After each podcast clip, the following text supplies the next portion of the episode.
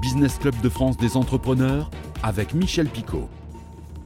Euh, soyez les bienvenus dans le Business Club de France des entrepreneurs audacieux. Cette semaine, ils ont osé. Je pense à Rebed Tari et son épouse. Ils se sont lancés dans un défi fou concevoir, produire et vendre des biscuits en forme de billes. Il s'agit de Papépi, c'est le nom de ces biscuits, mais Papépi, c'est aussi eux et c'est une très très belle histoire. Ils ont tout mis dans leur projet, y compris leur maison. Une histoire remarquable d'audace, d'envie et que nous avons eu envie de vous présenter et de d'aider, pourquoi pas aussi. Et au sommaire également cette semaine, notre rendez-vous éco-région. Nous irons à trois ou deux anciens étudiants ont mis au point une application permettant de passer commande auprès des commerçants locaux. Nous irons également à Saint-Julien-les-Landes en Vendée pour découvrir un camping paradis, un des douze campings qui a pris la licence de la célèbre série de TF1. Et puis comme chaque semaine, le rendez-vous du médiateur des entreprises, Pierre Pelouzet, nous parlera des marchés publics pour les artisans, TPE, PME. Moins de formalités, plus d'opportunités. Euh, soyez les bienvenus. Bonjour Ebed. Bonjour, monsieur Picot. Oh, bah, je vais vous appeler Pape, ne m'appelez pas monsieur Picot tout de ah, suite. je vous appelle Michel alors. Merci beaucoup d'avoir accepté notre invitation. Merci. Euh, bonjour Pierre Pelouzet. Bonjour Michel. Alors, euh, je ne vous cache pas, euh, Pape, ou va- je, vais expliquer pourquoi je vous appelle Pape. Euh, J'ai été très agréablement surpris par, votre histoire d'entrepreneur. Elle est naissante, elle se bouge, vous avez une énergie incroyable. D'abord, on va parler du produit, de ce que vous faites. Ce sont des biscuits sucrés salés en forme de billes. Les, recettes de ces biscuits, c'est un petit peu vous, voilà, là. Et c'est un petit peu vous, Pape et puis vous, vous êtes Pape, votre épouse c'est Pie.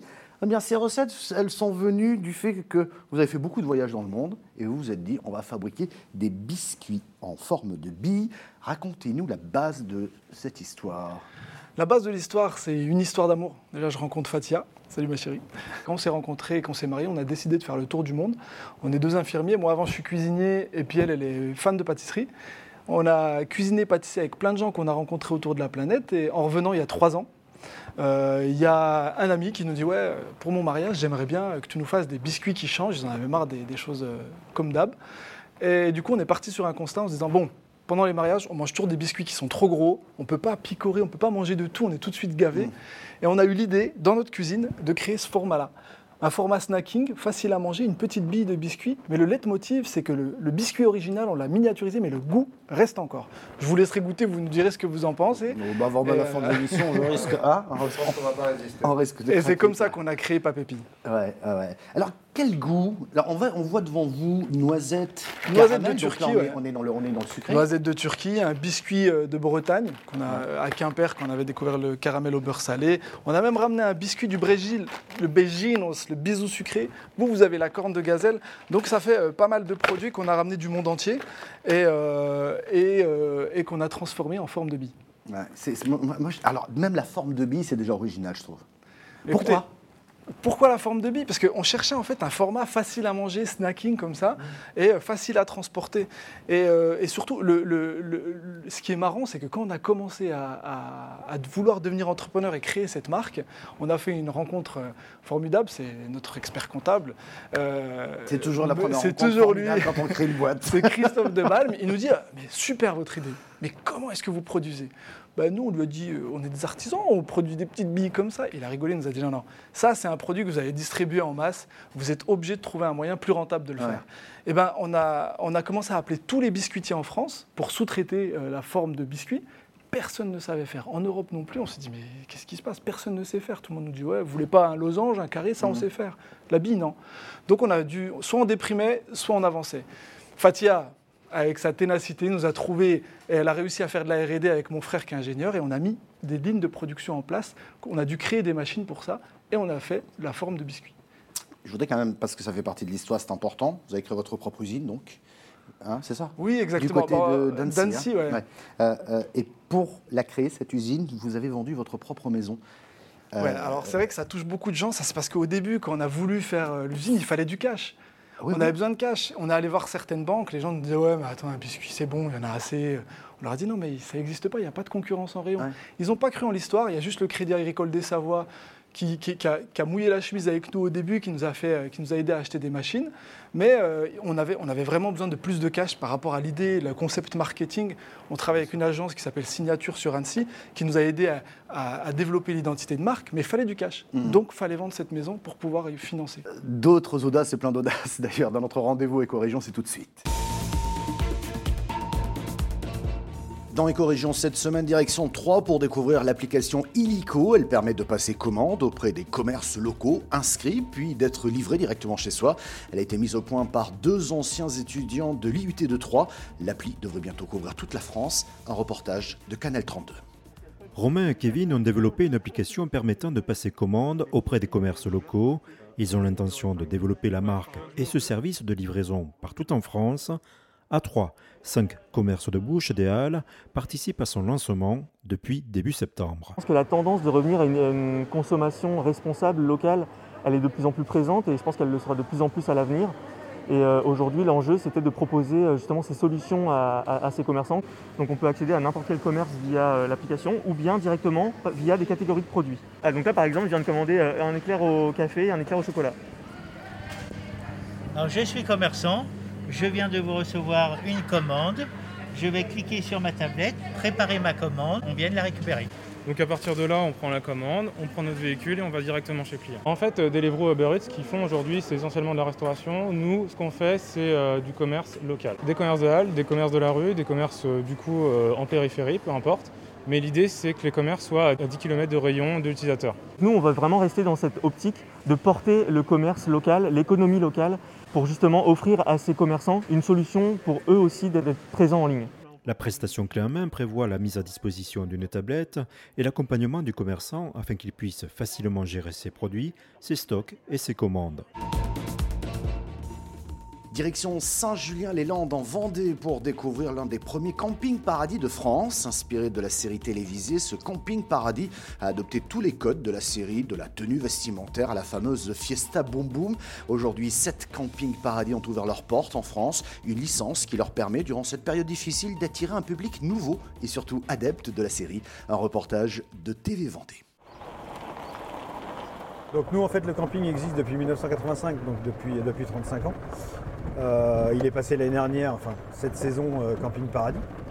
Mais il avait déjà 35 ans d'expérience avant. On a 165 emplacements. Dans ce camping familial de Saint-Julien-des-Landes, c'est une saison estivale particulière. En plus de la situation sanitaire qui a retardé l'arrivée des campeurs, l'établissement fait désormais partie de la franchise Camping Paradis. Pour les propriétaires, cette évolution tombait sous le sens et cette année était l'année ou jamais. Le côté camping paradis, on nous les clients, nos propres clients, nous en parlaient déjà depuis quelques années. Quand ils montaient dans la voiturette, ils nous disaient à chaque fois Ah, c'est comme euh, dans Camping Paradis. Euh, et c'était vraiment une remarque qui revenait régulièrement. Et nos clients habitués sont euh, ravis qu'on soit passé Camping Paradis parce qu'ils ont, ont retrouvé le même concept que la série. Quand vous avez le nom d'une chaîne qui s'appelle Camping Paradis, 90% ou 95% des gens connaissent la chaîne enfin connaissent la série, pardon, et donc connaissent la chaîne. Donc c'est très très facile pour nous d'avoir un boost de notoriété grâce à ça. Et nous vous racontons aujourd'hui une histoire d'entrepreneur audacieux et de la marque Pape et Pille. Euh, Pape, c'est Rebed qui est notre invité. Et Pille, c'est son épouse Fatia, hein, qu'on salue une nouvelle fois si vous le voulez bien. Alors, vous avez créé Pape et Pille, marque de biscuits en forme de bille, bio, sans additifs ni conservateurs, avec des recettes inspirées, je dirais, des pays que vous avez, que vous avez traversés. La crise vous a freiné Où est-ce que vous en êtes aujourd'hui? Je reviens juste, on n'est pas bio, pas encore. On prépare une prochaine gamme. Là, pour l'instant, on est juste comme vous l'avez dit, sans additifs, sans conservateurs. Mais oui, bah, la crise, nous, on a commencé à, avoir une belle poussée grâce à Franprix. Euh, on, gagne euh, le Startup Contexte avec Didier Barbet. On va au Salon des entrepreneurs, on est repéré, on passe chez Madame Duchemin. Franchement, on avait un énorme delta et tac, la crise tombe, comme tous les entrepreneurs. Notre chiffre d'affaires tombe à zéro. Comme on est infirmier, on est obligé de partir au front sur la crise parce que les gens avaient besoin de nous et ils avaient besoin des infirmiers. Donc euh, on lâche tout, on met de côté Papépi. Euh, il s'est passé bah, ce qui devait se passer. Euh, j'ai chopé la Covid en quarantaine. Et là, je me suis retrouvé dans ma chambre, pas pouvoir voir ma femme ni mes enfants, et euh, sur mon ordi. Et là, je rencontre Maëlys et Alain, des agents du web. Ils nous aident à structurer un site internet, à faire de la vente en ligne. On passe de 800 euros de chiffre d'affaires à plus de 10 000 euros de chiffre d'affaires en une semaine. Qu'est-ce que vous recherchez aujourd'hui? Il faut peut-être maintenant donner le deuxième coup d'accélérateur. Alors là, euh, on a réussi déjà à structurer mieux l'entreprise, on a des nouvelles lignes de production. Là, on est prêt à déferler en France. Mm. Le problème, c'est que comme je vous l'ai dit, nous, on est des, des- on n'est pas, on est, on- on est des entrepreneurs en devenir, mais euh, là, on a besoin euh, d'investisseurs pour avoir une belle poussée. On en a un premier qui est là et qui nous aide. Et là, on a besoin de spécialistes dans le retail. On n'a pas besoin que de cash, on a besoin de smart. De la smart money, c'est le top pour nous. Et, euh, et des gens qui ont envie de vivre l'histoire avec nous. Et c'est ça qu'on cherche actuellement. Ouais, ouais, ouais. Qu'est-ce que vous diriez à un investisseur pour venir vous rejoindre Ou Investisseur, partenaire, ce que vous voulez Là, j'ai envie de dire, il y a une histoire super sympa à vivre. Il faut venir avec nous, on a l'agnac, on a envie de développer. Il n'y a pas de concurrence en rayon, ça n'existe pas. Et personne n'avait fait des biscuits du monde comme ça, facile à manger et facile à trouver.